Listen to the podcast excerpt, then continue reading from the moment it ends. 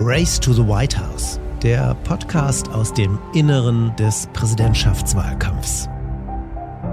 He wants to raise everybody's taxes and he wants to put new regulations on everything. He will kill it. If he gets in, you will have a depression the likes of which you've never seen. You know his character, you know my character. You know our reputations for honor and telling the truth. The character of the country is on the ballot. Our character is on the ballot. Look at us closely. You keep talking about all these things you're going to do and you're going to do this, but you were there just a short time ago and you guys did nothing. We did. You know, Joe, I, I ran because of you. Decency, honor, respect, treating people with dignity, making sure that everyone has an even chance. And I'm going to make sure you get that. You haven't been getting it the last four years. Die finale Debatte zwischen Präsident Trump Und Joe Biden ist Geschichte und wir befinden uns auf der Zielgeraden zum Wahltag am 3. November. 42 Millionen Amerikanerinnen und Amerikaner haben bereits ihre Stimme abgegeben. Willkommen zum Race to the White House. Ich bin Julius Vandela. Und ich bin Gordon Rapinski. Auch von mir herzlich willkommen.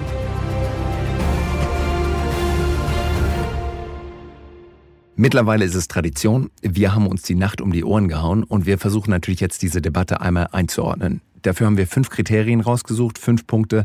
Gordon, führ uns einmal durch, wie wir da das Raster gemacht haben. Ja, zum einen, Julius, haben wir uns natürlich ganz besonders angeschaut, wie dieses neue Format funktioniert hat. Es gab einen Mute-Button, das heißt, jeder konnte am Anfang seines Statements zwei Minuten ununterbrochen sprechen. Mit Blick auf die erste Debatte war das sicherlich eine wichtige Veränderung. Dann haben wir geguckt, wie sind die Kandidaten bei ihren Messages geblieben? Was haben sie rübergebracht? Welche Botschaften haben sie vermittelt? Dann haben wir geguckt, wie haben sie sich insgesamt fokussiert, auf was für Blöcke haben sie sich konzentriert, wen haben sie angesprochen. Dann haben wir einen größeren Blick auf die beiden Kandidaten geworfen, haben uns gefragt, haben wir noch etwas Neues gelernt über Joe Biden und über Donald Trump? Und ein Fazit gibt es von uns natürlich auch. Etwas mehr als eine Woche, wir haben es schon gesagt, dauert es noch bis zum Wahltag. Wie geht es jetzt weiter? Was hat das verändert? Und was kann noch passieren? Prima. Fangen wir mit dem Format an der Mute-Button. Die Presidential Debate Commission hat gesagt, es braucht einen Mute-Button, also einen Stummschalt-Button, einen Notausschalter, nachdem diese erste Debatte außer Rand und Band gelaufen ist. Und ich würde sagen, die ersten 60 Minuten hat es auch echt gut funktioniert. Beide haben einander ausreden lassen.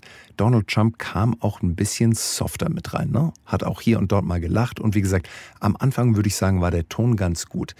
Dann die letzten 30 Minuten, da wurde wirklich wieder übereinander gesprochen. Es wurde wirklich auch unübersichtlich. Und ich glaube, als Hörer, der nicht täglich Fox News schaut, ist man auch irgendwann ein bisschen ausgestiegen, weil es dann doch wirklich sehr ins Klein-Klein ging. Ja, Julius, eigentlich ein Paradox in dieser Debatte. Denn der Mute-Button ist ja etwas, das auch eingeführt wurde, weil Biden eigentlich permanent unterbrochen wurde bei der ersten Debatte. Aber jetzt hat sich eigentlich am Anfang herausgestellt, das Prinzip ist nicht schlecht für Trump. Es nimmt ihm mit diesen ganzen unhöflichen Unterbrechungen ein bisschen etwas von der Brutalität und auf der anderen Seite hat es ja auch Schwächen bei Joe Biden aufgedeckt. Denn Biden, wenn er sich länger konzentrieren muss, verhaspelt sich immer mal wieder und ohne die Unterbrecher ist das eben richtig aufgeflogen. Und zu guter Letzt noch zu diesem ersten Punkt Format, da gehört natürlich auch die Moderatorin mit dazu, Kristen Walker. Ich finde, die hat einen echt guten Job gemacht, hatte keine leichte Aufgabe, vor allem unter dem Kontrast, was da Chris Wallace zum ersten Mal gemacht hat. Und ich finde, die hat das mit Bravo gemeistert. Absolut hat sie. Ich glaube, sie hat auch profitiert von dem Mute-Button. Sie musste nicht so oft dazwischen gehen, aber sie hat es richtig gut gemacht. Und in den Momenten, in denen die beiden sich verhagelt haben, hat sie immer wieder sich als Ringrichterin dazwischen gestellt, die beiden Kontrahenten gelöst und dann weiter kontrolliert dieses Duell durchführen lassen. Schauen wir auf den zweiten Punkt, den wir uns vorgenommen haben, die Botschaften, die Messages. Du kannst dich erinnern, vor der ersten Debatte haben wir darüber gesprochen, wie sich die Kandidaten vorbereiten und dass die wirklich schon ihre Punchlines, du hast sie die Singers genannt, dass die vorbereitet rüberkommen.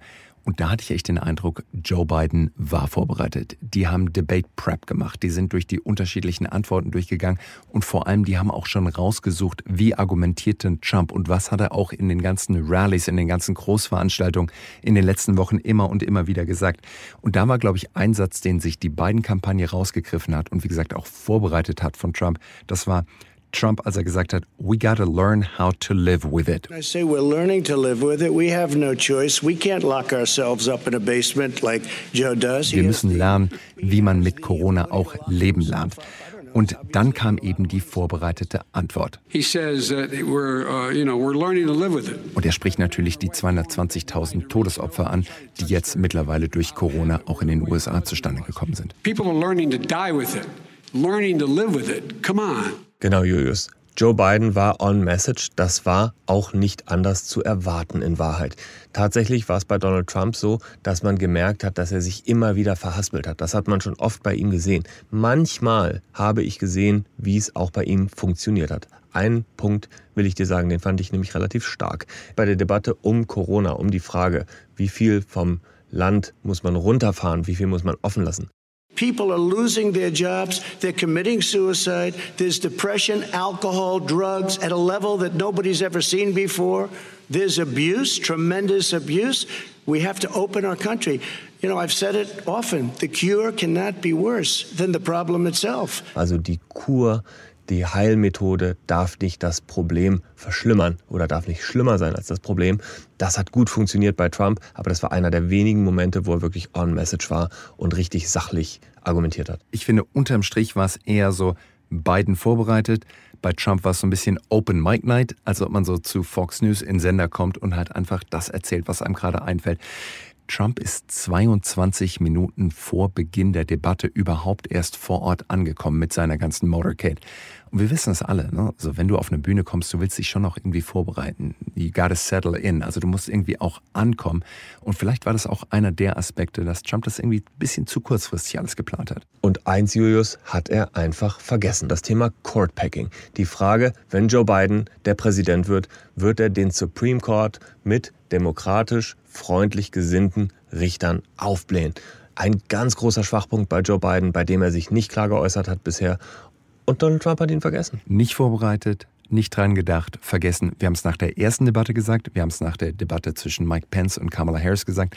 Katastrophale Antwort von Biden. Letzte Woche haben wir drüber gesprochen. Ich dachte, da geht auf jeden Fall Donald Trump hier rein und stellt ihn wirklich auch an die Wand dafür. Und nichts ist passiert. Insofern, die beiden Kampagne hat tief durchgeatmet und hat einfach nur gesagt, so Halleluja, der Kelch ist an uns vorbeigegangen. Kommen wir zum dritten Punkt, der Fokus. Wen haben die beiden Kandidaten eigentlich angesprochen? Und da war ein Muster, Julius, für mich klar erkennbar. Trump redet immer wieder über Biden, über dessen Sohn Hunter, über die Familienverknüpfung, über das, was Biden selber gemacht hat.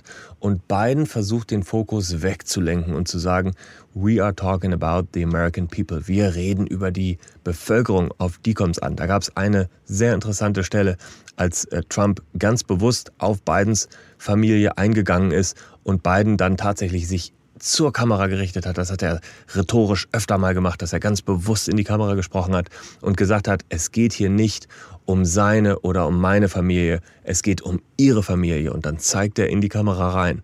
He doesn't want to talk about the, the, the, substantive issues. It's not about his family and my family. It's about your family. And your family's hurting badly.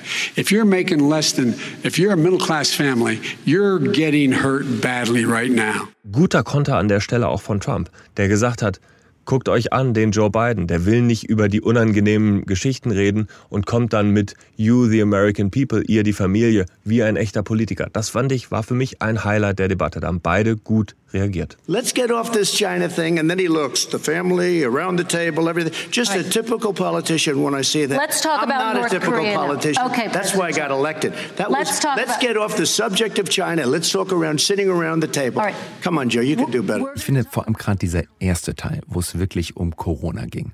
Da haben beide argumentiert. Trump hat immer wieder gesagt, die Studien hätten gesagt, zu Beginn dieser Corona-Pandemie haben die gesagt, dass mindestens zwei Millionen Leute sterben würden. Und schaut her, ich habe es viel besser gemanagt. Wir haben so viel Masken produziert, wir haben Beatmungsgeräte produziert, wir haben die Tests nach oben gefahren. Da wurde auch gleichzeitig viel Fact-Checking gemacht und wurde auch immer wieder gesagt, das stimmt auch einiges nicht. Aber ich finde, Biden ist da auch gut reingegangen und hat immer wieder auch den Fokus darauf gelegt, dass unter Trump der Affordable Care Act, also Obamacare, zurückgedreht werden soll. Und dann gab es einen Moment in dieser Debatte, wo Biden News gemacht hat und wirklich was Neues mit reingebracht hat. What I'm going to do is pass Obamacare with a public option. Plötzlich gab es nicht mehr Obamacare, sondern Bidencare. Genau. Und parallel auf Twitter kam dann eben auch die Kachel, wo die schon mit dabei waren und vorbereitet waren. Boom, und da habe ich mir gedacht, Julius, das ist doch was für den Campaigner. Da waren die vorbereitet, haben die Kachel und wumm, dann ging der Tweet raus, Bidencare und damit war ein neues Label geschaffen. Ja. Aber es war nicht nur Biden, der über die Gesundheitsversicherung gesprochen hat und vor allem die Zielgruppe, die es auch maßgeblich betrifft. Trump hat eben auch versucht zu punkten, genau bei den Senioren. Und wir haben ja auch gesehen und letztes Mal auch drüber gesprochen im Podcast, dass Trump im Moment blutet, vor allem bei den 65 plus Wählerinnen und Wählern. Da gehen die Umfragen runter. Und ich finde, da hat er Joe Biden ziemlich hart angegriffen und wie ich fand auch ziemlich effektiv angegriffen. Er hat nämlich gesagt, unter Biden wird die Wall Street runtergehen und die ganzen 401ks, also die ganze Altersvorsorge, wird im Endeffekt im Keller untergehen. Er hat gesagt, It will go to hell, the 401k, also die Altersvorsorge. Das andere, was er gesagt hat, ist, Biden wird euch Medicare und Medicaid, also die großen Sozialprogramme, auch wegnehmen. Und das sind schon Kampfansagen gegenüber Senioren. Und das war was, wo sich Biden, finde ich zumindest, nicht klar genug positioniert hat.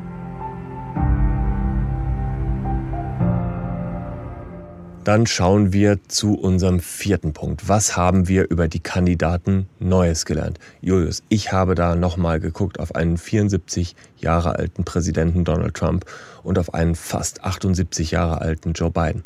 Und manchmal hatte man das Gefühl, die beiden stehen auf Autopilot und verstehen sich gar nicht mehr selber, weil sie nur noch in ihren eigenen Filmen leben. Es gab eine Debatte darum, ob Abraham Lincoln jetzt der rassistischste oder der am wenigsten rassistischste Präsident in der Geschichte war oder ob es seit Abraham Lincoln einen rassistischeren Präsidenten gab und dann kam Donald Trump auf einmal sagte, ich bin der am wenigsten rassistische Mensch in diesem Raum und irgendwann wusste man gar nicht mehr, wer da eigentlich was über Abraham Lincoln redet und wer eigentlich älter ist, Abraham Lincoln oder die beiden Kandidaten, die da im Raum stehen.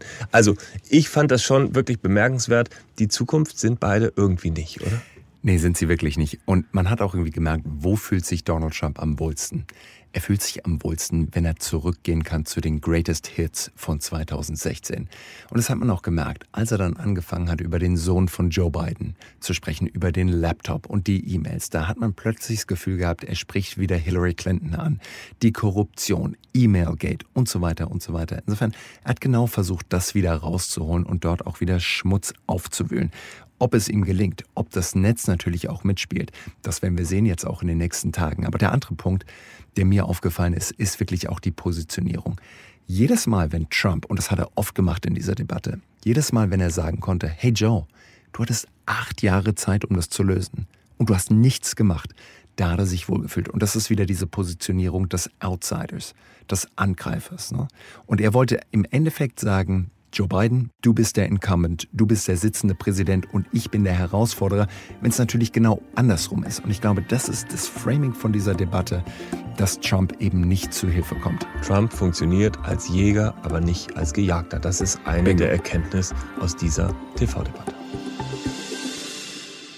Kommen wir zum Fazit. Da geht es darum, wie es jetzt weiterläuft. Und ich glaube, da lohnt sich nochmal ein Blick zurück. 2016, die Debatte Hillary Clinton gegen Donald Trump. Am Ende der Debatte hat man gesagt, Hillary Clinton hat Donald Trump zerstört. Sie hat das Kapitel Donald Trump beendet. Und wir wissen es, es kam anders. Also, Hillary hat die Debatte gewonnen, Trump die Wahl am Ende. Kann es jetzt nochmal passieren? Ich glaube ehrlich gesagt, Julius, ich glaube nicht. Aus genau dem Grund, den du vorher genannt hast. Trump war derjenige, der die Wahl das letzte Mal disruptiert hat. Er kam als neues Element rein. Diese Methode funktioniert jetzt nicht mehr. Man hat richtig gemerkt, wie er Schwierigkeiten hatte, sich zu verteidigen, auf seine präsidiale Rolle sich einzulassen, auf die Rolle als Verteidiger des Weißen Hauses sich einzulassen. Und ich meine, auch da 40 Millionen Amerikanerinnen und Amerikaner haben schon gewählt gab es jetzt diesen einen Moment, der auch morgen und übermorgen immer und immer wieder wiederholt wird, wo man wirklich sagen kann, da kann Trump Land gut machen und wirklich auch aufholen. Ich habe ihn nicht gesehen. Insofern, er hätte da wirklich ein fundamentales Pfund gebraucht, um das Rennen nochmal zu verändern. Und ich glaube, vielleicht hat er das Bluten gestoppt und vielleicht ist es nicht ganz so dramatisch wie nach der letzten Debatte. Was wird sich wirklich zeigen, ob ihm da nochmal dieser fundamentale Turnaround gelungen ist, den er zumindest, wenn wir auf die Umfragen, und da schauen wir gleich nochmal tiefer rein, ob er den auch hinbekommen hat. Vielen Dank, dass ihr bis hierhin dabei gewesen seid. Wir haben noch viel mehr Themen für euch in dieser aktuellen Folge vorbereitet. Wir klären zum Beispiel, welche versteckten Hinweise in den aktuellen Umfragen stecken und versuchen eine Prognose zu geben, wie diese Wahl ausgehen könnte. Wir schauen auf die Wahlen zum Senat, die parallel laufen und die am Ende auch darüber entscheiden, was der nächste Präsident durchsetzen kann. Das alles gibt es in der Vollversion von Race to the White House. Sie kostet einen kleinen Beitrag, denn hinter diesem Podcast steht ein ganzes Team. Die Redakteure, die Produzenten, unsere Techniker, ganz viele fleißige Menschen, die ihr nicht seht. Guter und unabhängiger Journalismus kostet Geld und deswegen bitten wir euch, uns zu unterstützen. Gordon, es ist 4 Uhr morgens, während wir hier aufnehmen. Fähren sitzt hier drüben, ein ganzes Boot ist hier voll mit Leuten.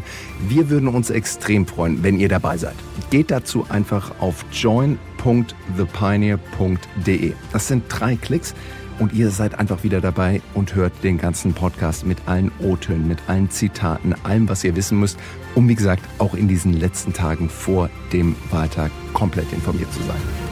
Und als Pioneers bekommt ihr natürlich nicht nur Race to the White House in ganzer Länge, sondern eben auch all die anderen The Pioneer Podcasts, alle Artikel, Kommentare, Newsletter, Grafiken, Livestreams, alles, was wir euch so anbieten können. Spart euch den nächsten Starbucks-Kaffee, nehmt einfach die Kreditkarte und bezahlt das Ding.